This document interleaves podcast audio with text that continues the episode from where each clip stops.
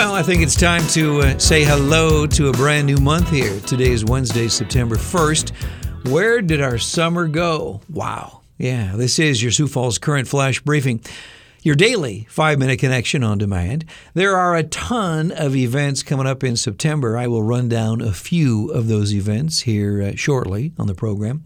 Also, I saw Jim Woster in the building, so I'll try to get him in here again, twice in the same week really kind of a roller coaster with regard to our weather. A sunny day, then a rainy day. Yeah, we have mostly sunshine today, a high of 80. Then tomorrow, a 90% chance of thunderstorms and 71 for a high on Thursday. Our flash briefing flashback song is a top 10 hit from 1971. Sound familiar? Your face is always on my mind,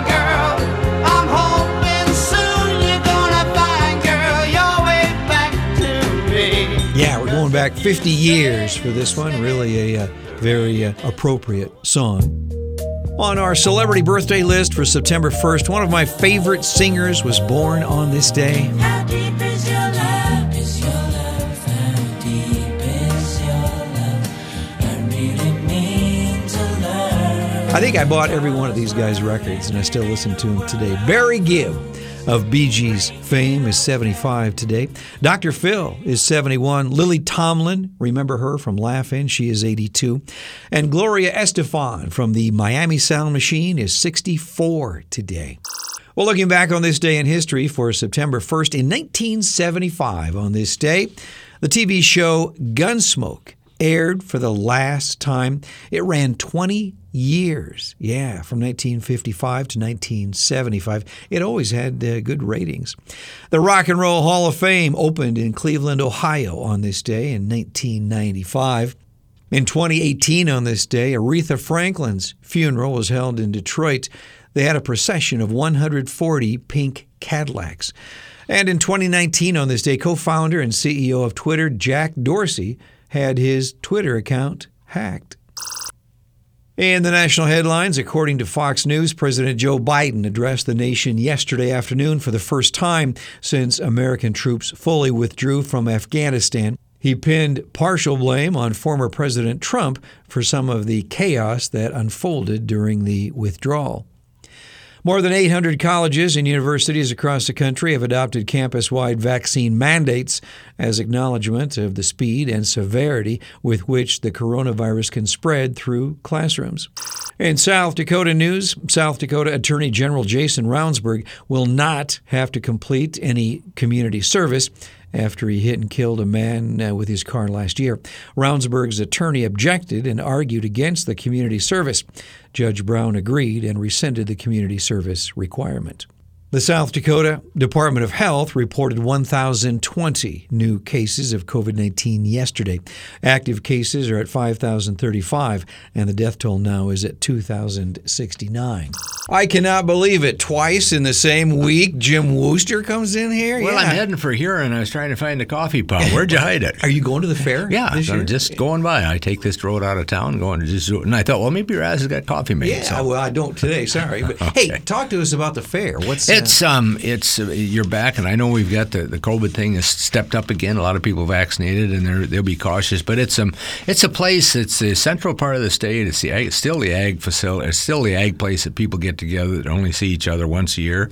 A lot of people have for the last 50 years, families have spent their vacations there. Farm families, they've they pull in their campers and they just stay for a week. They they go to the shows and they go to the bull riding and they and they, they go to the motocross and they go watch their kids show steers and and they, they eat the, the pork sandwiches, whatever it is. Yeah, yeah. It's just it's routine. and are they, you are you singing with Mogen's if- Heroes? You know, if they'll let me up there and meant for mutual, you know, John, I, I know a ton of people go to the fair just to see you hear you sing. I that- know that might have been a day some years ago. I'm not so sure anymore. Well. yeah, I hope to sneak up there and get a song or two in with Mogen's Heroes. All right. Well, don't have uh, too many funnel cakes. Nope, nope. Thanks, Jim. You bet. The South Dakota State Fair starts tomorrow and runs through Labor Day, which of course is Monday. Racing gets underway at Huset's uh, September 3rd through the 6th. It is the Power Series Nationals, four days of racing. Escape to Margaritaville will be at the Pavilion from the 7th through the 9th. The Sidewalk Arts Festival is in Sioux Falls, September 11th. That is from uh, 9 to 5. And a couple of big concerts at the, at the Premier Center. Alan Jackson will be there September 12th. And Luke Combs will be there Saturday, September 18th. Our quote for the day is about rain. This is from Charlie Chaplin. I always like walking in the rain, so no one can see me crying. Hope your day is going okay. Thanks for checking in here. Our flash briefing flashback song was a top 10 hit from 1971. Here comes that rainy day feeling again. The Fortunes on your Sioux Falls Current Flash Briefing. Here comes that rainy day feeling again. And soon my tears they will be falling like rain.